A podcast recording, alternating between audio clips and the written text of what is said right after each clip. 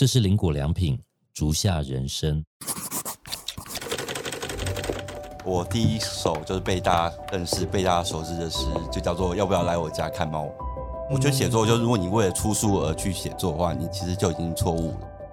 我现在的哲学就是，我不喜欢被这些标签化固定住，我喜欢说自己是流动的，不要害怕失败，不要害怕，就算选错的话，人生也不会因此完蛋。各位朋友，大家好，我是阿如，我是 Gary，欢迎来到我们竹下人生。哎，我们今天来到新的录音室，其实是我们自己的办公室。我们今天的主题呢，我们就到职人现场。信如，你以前有没有很想要成为一个作家？我觉得这个是我小时候就有的一个梦想。那我相信也是很多朋友会有的梦想。我们常常想说，作家有没有办法生活？他会不会吃饭、喝水，或者是做一些会喝酒庸俗的事情？这样子。因为我跟你讲哦，我先前认识今天的来宾啊，我觉得那个场合就是我其实那个时候并不知道他是一个作家，我反而觉得他应该是在时尚圈打滚。然后我们那天也喝了一些酒，聊了一些天，这样子。对我们今天的来宾是李豪，先请李豪跟大家打个招呼。大家好，你好，我是李豪。对我刚刚问他说。哎，请问你的 title 应该要叫做作家、诗人，还是会怎么定义自己？我自己呃，其实不太介意这些称号，作家、诗人都可以。对，然后我有时候会跟别人介绍我是文字工作者这样子。嗯，我们先介绍一下李豪，好，他事实上来讲，他出了一些诗集，有一些出版的部分，包含就是有自讨苦吃的人、瘦骨嶙。寻的爱，寻的爱，太逊了。然后倾国倾城的梦，然后剩下的剩下，只剩下了剩下。厌世者求生指南，哎，哪一本书是最受欢迎的？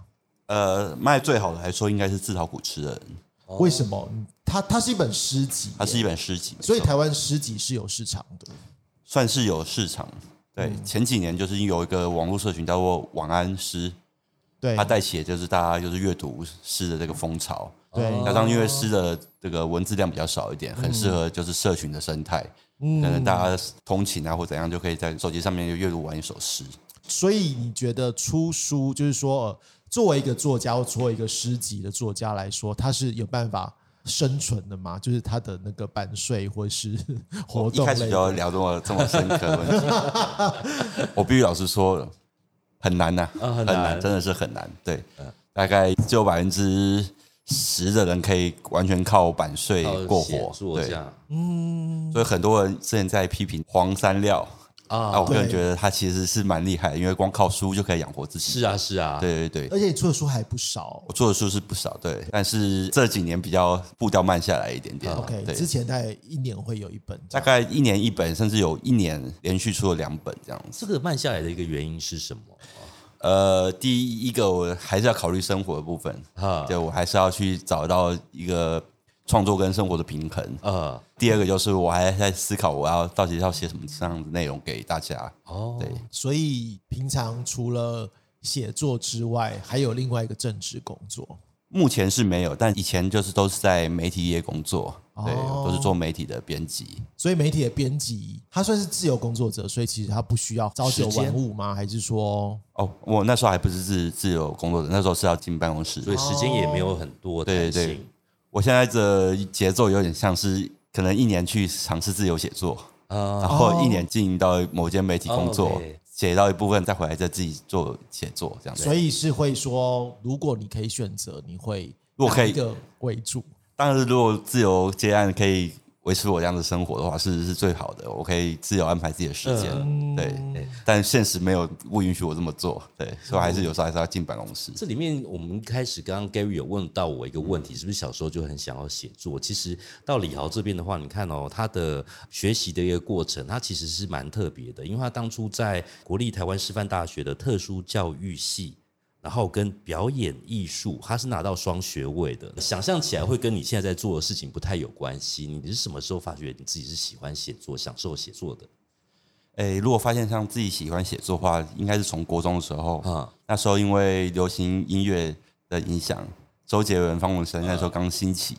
所以就对于这些文字的东西特别有兴趣，他们打开我对于歌词的一个想象。对，就文字它可以有好多层很深的、更深的意思。没错，然后就是因为这样子，所以喜欢上写作这件事情。但我那时候也没有把它当成一个一生的志业。对，那至于念到这两个学系，却做的事情跟那完全不一样，这也是超乎我的想象的。对，那特殊教育学系其实是大学联考的时候，呃，我们是学测啦，然后不小心填错志愿啊，误打志愿，对对对，误打误撞就进去了这个学系，但一开始并不是很了解他在做什么，嗯嗯，对，但是就姑且一试的心情进去。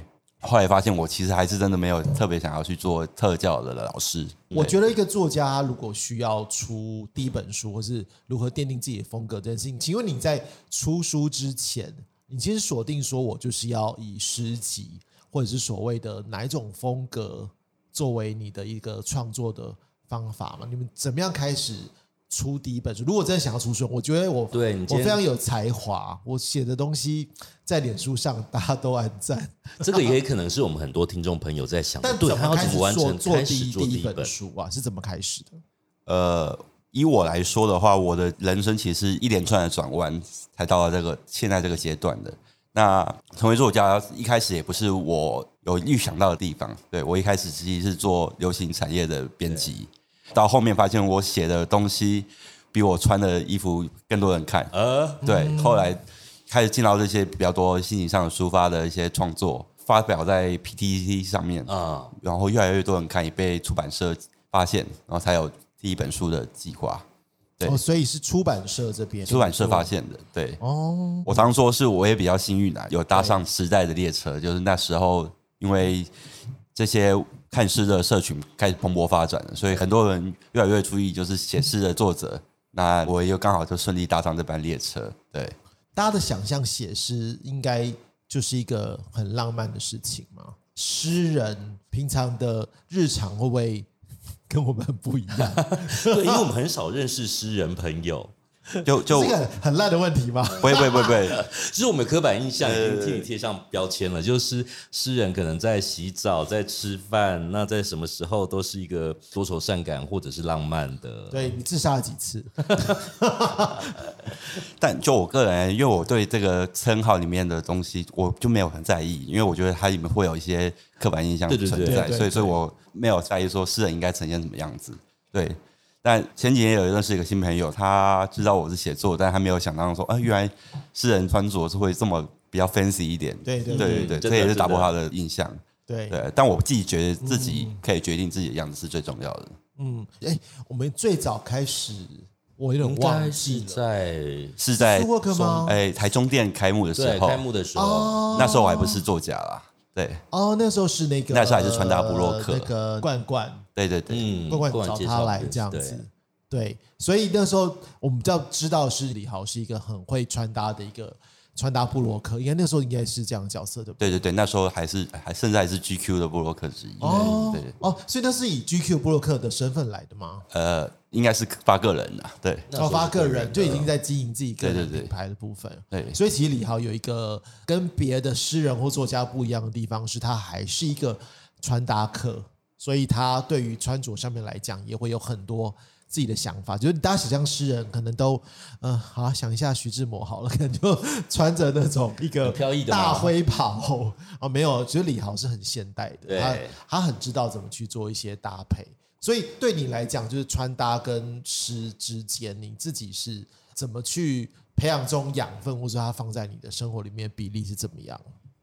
我必须老实说，这两者之间没有太大的关联。对对，最大的关联可能就是因为我是穿搭布洛克，所以我必须写东西，我知道社群生态是怎样经营。对对，那发挥到创作上面，我知道怎样的做可以让阅听众收到最好的阅读的体验，这样子。因为一般人在做，我我看就比如说有一些的穿搭者来说，他可能就是穿的很好看，然后可能会讲出自己的一套文字，不一定要很厉害，对。但是你的文字上是有对于读者会有不一样的吸引力吗？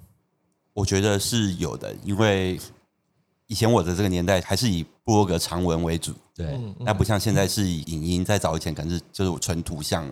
对，那我这个年代发起的，就是真的是从无名小站这种长的布罗格文开始，所以我们必须用文字去透过叙述来让大家更理解说这一部分的穿搭是怎么建构起来的。对，去建构自己的穿着的逻辑跟思维。对对，回到穿搭哲学这一部分，我觉得这也是跟我年纪有关呐，和现在的年轻世代是不同学习的管道。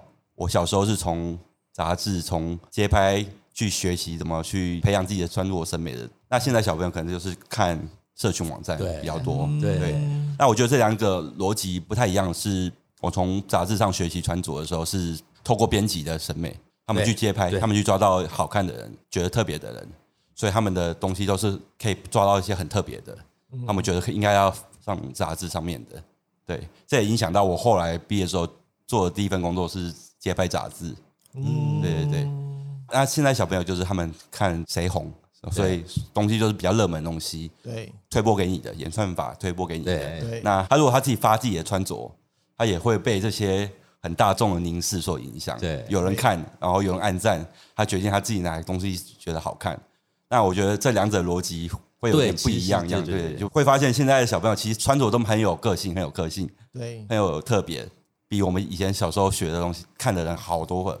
可是慢慢会看，要发现这些穿的好看的人都很像，很像一个一个复制品，对，就是同质性越来越强，对对对。但是对，我有一句话叫做没有原创的复制品，OK，这些复制品很像，就是没有一个。原本的 cover，你只看单一个的时候会觉得很有个性，但每一个都看的时候就觉得哇，怎么又长得很很一致？所以我觉得其实因为现在新媒体的发生，你看我们刚刚讲，你刚刚从无名小站，哎，可能有人没有听过无名小站，也是，就是对，它就很早期的一个部落格的形式，应该有。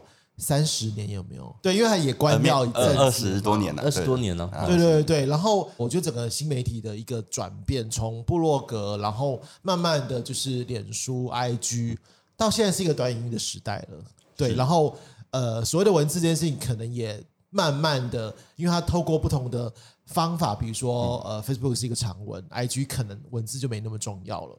然后有很多不同的创作的可能，可是又随着新媒体的一个媒介或者是它的一个平台上，你必须要去做一些很不同的转变。你自己觉得这对于你的创作或是你的发表有影响吗？你未来会想要从事短影音吗？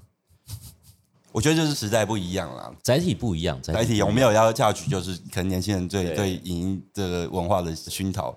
对，我是觉得，也许我再年轻一点的话，可能我也会从那样子的对的方向着手，只是我还现在还找不到着力点而已。对，就像我们有一些创作的朋友，他可能就会，哎，我记得我在小时候就看过他，呃，不断的在强调说，创作一定要用文字的形式来展现，因为他本身的强项是一个作家嘛，就早期，呃，某种程度上，我在看那个文章的时候，他也在批评。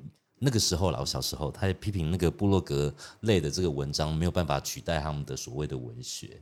那这个其实我觉得是可以把那个心放开一点点，因为各种创作的方式都有它的可能性。对，而且其实影音的话，最后还是要回到你要有一些文字功，因为你要写脚本，对，你要下标题，对，对啊，所以文字。基本上也是万物的计划之本。对，因为其实也会聊想聊这个东西的时候，是因为的确现在有太多的所谓的那种社群成瘾的状况，每个人都需要被肯定在社群的世界里面。当然，我觉得不论是媒体或是作家，或是说其他的一些布洛克的部分，都会非常需要所谓的那种观众的一个支持跟关注。对对对。可是这会对于你。在做创作上面来讲，会产生一种会不会被拉走？我需要，我需要讨好，我需要写，或者是去拍他们想要看的东西。你觉得从单纯写作跟到进到媒体这种所谓的那种社群的部分来讲，有什么不一样吗？这个感触，我觉得最深的是从我做穿搭的时候开始开始。对，对我到后面几年，因为穿搭已经有一点小小名气，但是到后面想要往上的时候，我会发现说我必须要。穿着大家想看的东西，比如说流行的东西，或者是对观众讲比较好入门的的风格，对，那就会让我开始有一点点不像我自己了，我变得要迎合观众，对，那也是让我觉得很痛苦的东西，对吧？至于创作的部分，商业就是有一些比较商业大众的考量，跟我自己想创作的东西，对，它还是会有一些冲突在啊。那这个我自己还在抓平衡，所以我还目前没有一个很准确的答案，我只能说这个就是它不需。一直在在平衡，也不能写太多别人看不懂的东西，但是你要试着知道读者喜欢什么。因为我记得你那时候有跟我们讲说，之前就是出版社有给你一个封号，但你不是很喜欢，那封号叫什么？废玉诗人。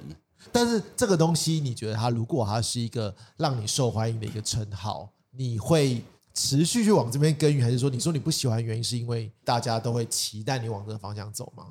呃，一部分算是对对，另外一部分就是。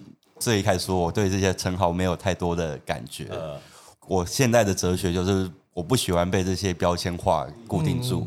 我喜欢说自己是流动的。我今天可能是废玉诗人，但我第三本诗集就不想要呈现那么废玉的状态的话，对，对我就会可能表现出更浪漫的一派。对，我不想要被这些标签化固定着。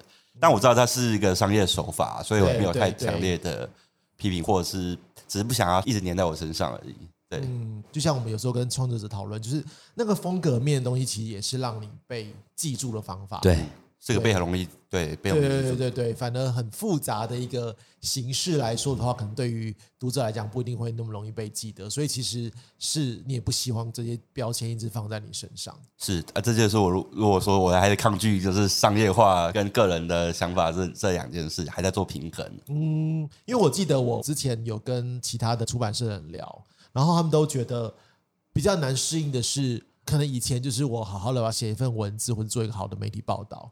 不过现在，因为很多都是要看流量，所以他说每一个编辑都必须要有一个气呃，除了气化之外，可能还要比以往更懂得要怎么样针对自己的 TA，然后去打中他们心。对，因为大家看流量嘛，所以就变成更讨好，然后或者说在写作的能量或者说是深度上面来讲，因为它是一个很碎片的一个世界。这样子，像你在媒体这边来讲，你们也会有这样的被。规定为了流量而去改变自己的写作的东西吗？就以我以过去做流行媒体的经验来讲，我们也是会发明各种的名词，对，嗯，比如说厌世言啊这种名词去帮别人贴，因为对读者来讲，那是一个招牌，对，它就是一个 icon，可以知道很快知道这这个东西是新的东西，对，对他们会求新求快，对，对，后来没有做流行媒体，转为译文媒体的一个关键，因为我觉得这个东西实在是太快，然后很多东西。其实是编辑自己发明的，嗯，他并没有太多的可以受社会考验啊，对，那东西就是一个可能是大学毕业的编辑然后发明的的名词而已，然后只是刚好被炒热这样子，嗯，对啊，那其实跟我本人姓池的那个守门人理论有点有点冲突。可是你现在没有这样限制吗？我说在总编辑或者是媒体走向上面来讲，不会希望你们就是要给我好流量的文章这样子。其实生活类、译文类媒体比较不去冲那个流量，他们比较会抓是深入的程度、深入程度。对他们会会希望一篇文一篇文章更能够走入人家心里的程度，比他打告更多人更重要。但是我觉得，因为纸本跟线上的这种媒体的方法也不大一样，所以你在两者之间是都 OK 的，不论是线上媒体或者是说纸本的媒体上面来说，自己选择是什么？对，我是两种载体都有做过。对，那我觉得我进杂志社的时候，他们找我去做工作的时候，很有趣的一点是因为我有数位媒体的经验。啊，很多做杂志人不知道怎么去经营经营新媒体。对对对，那我去做新媒体的时候，有时候他们会有一些刊物的需求。我觉得这两者虽然在呈现方式是有不同的方向，可是聊到这个时代的话，就是编辑基本上就是什么都要会一点，都要会，都要了解这样子逻辑，对吧？所以现在的出版社的编制是不是跟以前也不大一样？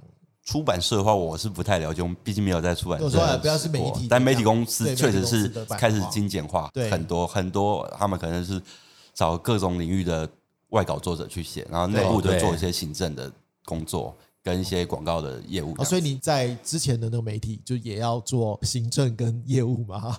之前那间媒体比较复杂，因为它的编制很大。对，它的业务很杂，对它资源也比较多一点，所以就比较分工多一点点。对，但也是工作量也是很大，因为它的业务包山包海，就是它比较像是一个就是有媒体招牌的企划公司。有一些媒体因为那个新的商业需求，它可能会更转向是以企划为主题的部分。对，但传统的媒体来讲的话，就可能感觉起来他的人员越来越精简，所以他可能编辑很多也不一定是 in house 的部分，所以才有那么多的外稿的可能性这样子。因为因为我们现在讲传统媒体的话，会有点 confuse，是因为对于年轻来讲，传统媒体是我们现在数位媒体，对。但以我们这个年代讲，数位媒体是新媒体了，对，时代其实很不一样，对吧？嗯。但老的那种。真的很传统，老传统的就是可能报章杂志这种，对对，感觉他们也其实也是精简的很严重，对啊，对，所以反而现在大家都移到线上来了，但是我觉得媒体也做了很大的转换，很多不只是转到线上，就是就直接转到 YouTube 而已，直接完变成转型成影音媒体这样。但是影音的部分，你你刚刚讲说你目前并没有往这个方向去思考，这样子。有思考，但没有，我是思想的巨人，行动的侏儒，就应该是说时间到了，顺势而为，可能你这个作品就会出现了。对对对，就是还在想，还没做。然后想聊一下，就是说那个时候做这个创作的时候，我们也请李豪，就是针对展场去做一些发表。我记得在我们贴在窗上嘛，对，然后有正反面都是 OK 的，所以其实感觉起来，你随着不同的场域或是不同的平台上面来讲，其实应该感觉起来诗的可能性是不是也会提升到另外一种层次，或者说是你会想挑战大家在阅读诗的可能性，比如说不一定用一定要用文字。搞不好是可以用其他的不同的形式来做发表。我最近就是也有一些很不错的商业合作，那也是同样是以诗这个作为切入。嗯，对。那像以前几年来讲话，我们有做过雪糕，雪糕，雪糕的冰棒上面有我的诗句，那盒子上面大概有三句，然后最后一句会在冰棒的棍上面呈现，这么文青，非常有趣。对，那个很有趣的 project。还有做过像咖啡包。它一个一盒咖啡里面有一个文本，但每一本咖啡上面有一个各自的短文，对，可以自由去搭配组合整个故事的流向。对，那还有一张是最近要上的是全年的面包，他们要做一个文，要做一个文学面包。那刚好我也有幸有参与这次的 project。嗯，对，因为我觉得诗不只讲是诗啊，就是文学的东西有开始有慢慢走入就是庶民的日常。对，所以可能有一天我也在短影音上看得到。在抖抖音上看得到，这应该已经不是少见。对，毕竟中国人很多，好像已经有蛮多，对不对？对啊，只是他们做更多的二创，或者说是去做一些有趣的结合，这样子，或者是就是声音经济的部分，他们利用朗诵去念这些文学作品，我觉得也是，好像应该也是不是少见的事情。只是台湾毕竟还算比较少人做，这个本身文学的东西，可能在那这种抖音的世界里面就会。比较难成为一种娱乐性的东西嘛，对不对？对，但他们媒体的分众也是很多啦。对对对，所以可能其他的媒体也有有做这件事情。嗯，对。所以回到搭配上来说的话，我记得那时候我们林果这边就是有以叛逆者为主题，然后穿一双我们的新的靴子。如果我不知道怎么开始做我的我的搭配的话，你觉得可以从哪边去思考它的搭配的可能性？呃，我觉得一个好的鞋子是很重要的，因为它可以决定今天一整天的行动的方向。对，所以如果从鞋子上面出发的话，我觉得是一个很好的开始点。嗯嗯。对，那其实很多人不懂得怎么挑第一双的皮鞋。对对。那我觉得林果羊皮是一个很好的，可以当这些新鲜人的一个很好的导师，一个很好的指南。那我自己本身就是因为也有年纪了，所以不喜欢穿很多的那种鞋带，所以对于皮鞋来讲。有鞋带的时候，有时候会觉得很碍事，所以嗯，个人很喜欢林果的这个雀儿喜靴，嗯嗯嗯，对，包括我今天也在穿着林果样品的雀儿喜靴，是对。我们其实第一年认识合作的时候，林果就是雀儿喜靴，雀儿喜鹊，对，黑色的，到现在我还在穿，OK，对对，所以我算很好搭，这样蛮爱这双，对对。所以你刚刚说你以前收集资料的方法，可能就从很多时尚杂志去找。那你觉得，如果真的对穿搭也没有什么？想法，你觉得怎么建立自己的风格啊？因为我觉得风格很多嘛，我怎么去树立自己的风格，然后去找到一个适合我自己的一种穿搭方法？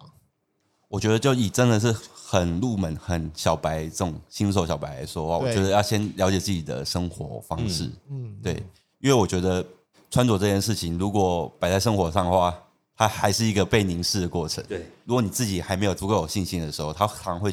决定你接下来的继续坚持的动力，所以我觉得要先从自己的生活环境来看，嗯，先从周遭人大概是怎样子的穿着风格啊，或者是你今天的上班的，或者是工作或者这样的这个方式场域去决定。对，那如比如说你可能是工程师，你可能就是穿一双皮鞋，比较是比如这么正式款的，嗯，然后可能搭个牛仔裤或者是衬衫这样子就很简单。轻松，对。但如果你可能是劳动阶级，你可能就不适合穿皮鞋。对对。那我觉得还是要看自己的生活方式，对啊。嗯嗯。但万一如果你已经有一点想法的时候，我觉得就可以慢慢去跳脱这样子的舒适圈，挑战这些周遭人的这些眼光。对，可能你的亲朋好友都在穿一些运动鞋，就是可能 Jordan 啊、Nike 啊，对，可能你就不想跟他们一样的时候，你想要特立独行，你就会一双皮鞋打天下的，这种也是很特别。我觉得我年轻的时候就是比较喜欢做这种比较特别的事情，喜欢当特立独行的人。所以其实刚刚说从你的工作形态啊，或是刚刚说从穿搭上来讲，你觉得你是一个稍微比较跟别人不一样。不喜欢跟别人一样的，不对我算是从小就不喜欢跟别人一样，对，会因此就会得到很多不同的眼光嘛。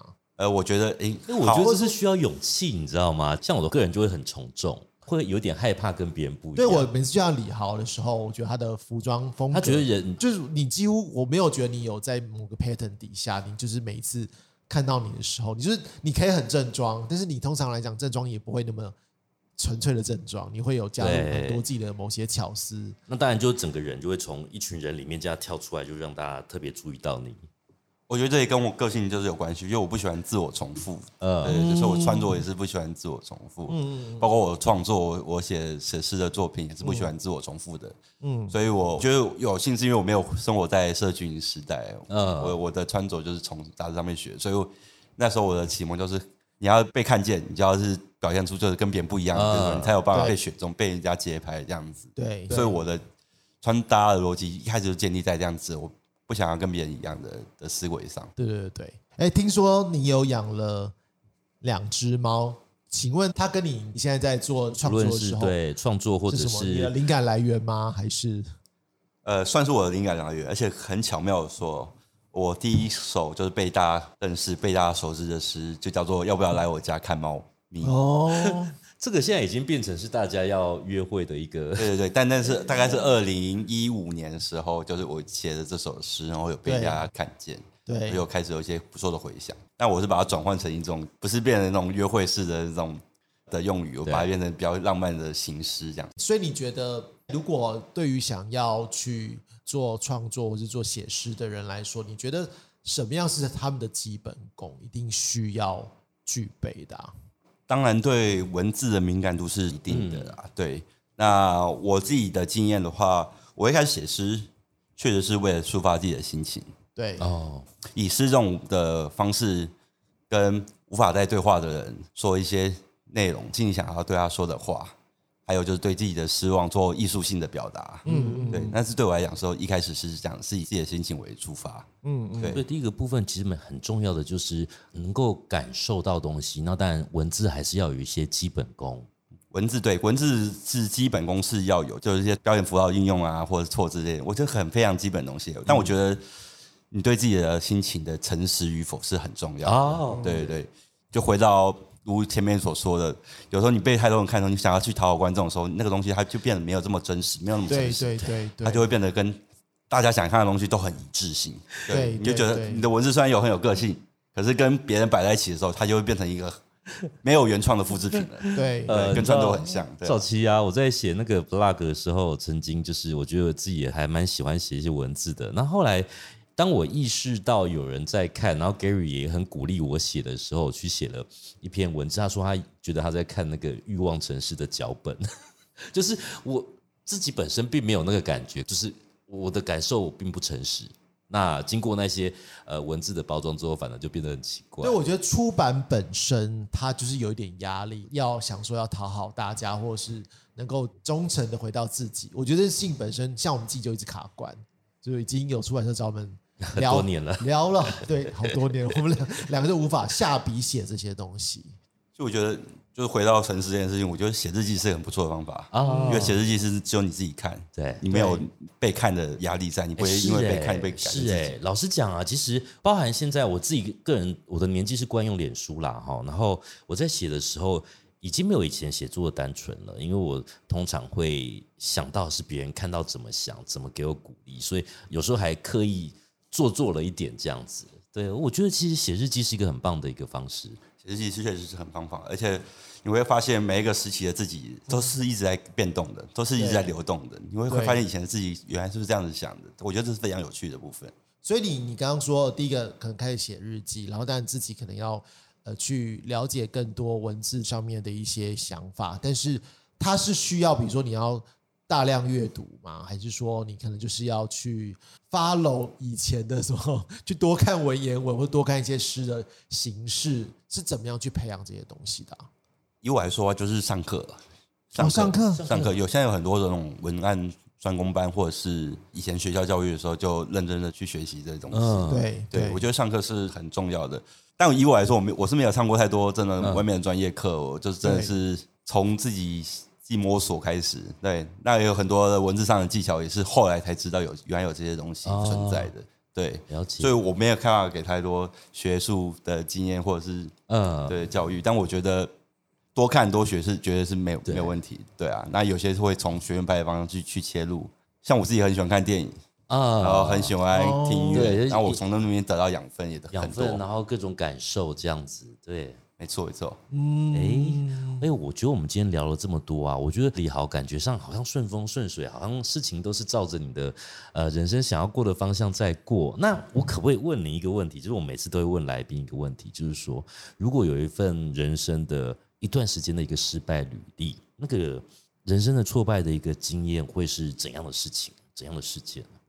其实我的人生就是一直在转弯，很多的转弯，很多的转弯。包括我从大学念错科系，然后训练了特殊教育，后来又凭了借自己的兴趣去双主修了表演艺术。对，表演艺术。但出来其实找不太到工作，所以我后来又去做编辑，再从流行的编辑转到译文类，然后带到变成作家。我人生其实一直在转弯，一直在转弯。对。那当中其实也是经过很多失败，才会去做其他的事情。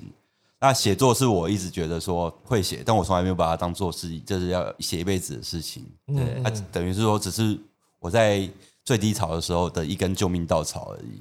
嗯，为了自己的这个，应该是讲说就是喜欢而做，而不是为了要把它当成是一个所谓的目的中间的手段。对对对对，我觉得写作就是如果你为了出书而去写作的话，你其实就已经错误了。所以，反而你的低潮产生了对，产生了另外一个契机，这样子可以这么说。之前出了一本书叫做《厌世者求生指南》，其实就在讲说我这个人生就是遇过很多的遭遇的失败，对那些失败里面我得到什么样的感想？对，因为我那时候是想想要写一本书，就是很多人都在讲他们怎么成功了，怎么创业成功，对对对。但我想要写一本书，是面临失败的时候，我有得到这样子的想法。我想写一本关于失败的书，所以叫做《厌世者求生指南》。所以如果可以用一句话来讲，你的失败学是什么？呃。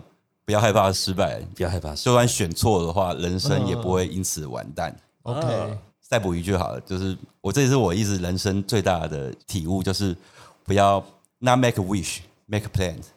嗯，OK，不要希望，而是要有一个新的计划，从计划开始。所以我们刚刚讲说最后一句话，我们想要请你用一句话来形容什么是你的足下人生，可能是你自己觉得记在心里的某个名言，这样子来代表是你。的这一生，所以你会怎么形容你的足下人生？如果只能活一千次，我也只愿活在这里；如果要死一千次，我也只愿死在这里。这就是我的足下人生，好棒！OK，我好喜欢这句话。好，那我们今天也非常谢谢李豪来分享一下他的诗人、作家，然后还有穿搭布洛克的一些经验。那如果你也想要跟我们再讨论一下更多的想法的话，也欢迎在评论区留言告诉我们。如果喜欢我们的节目，也欢迎订阅我们的频道。那足下人生在每周三的时候都会固定更新。我是 Gary，我是阿如，我们下次见，拜拜，拜拜，谢谢。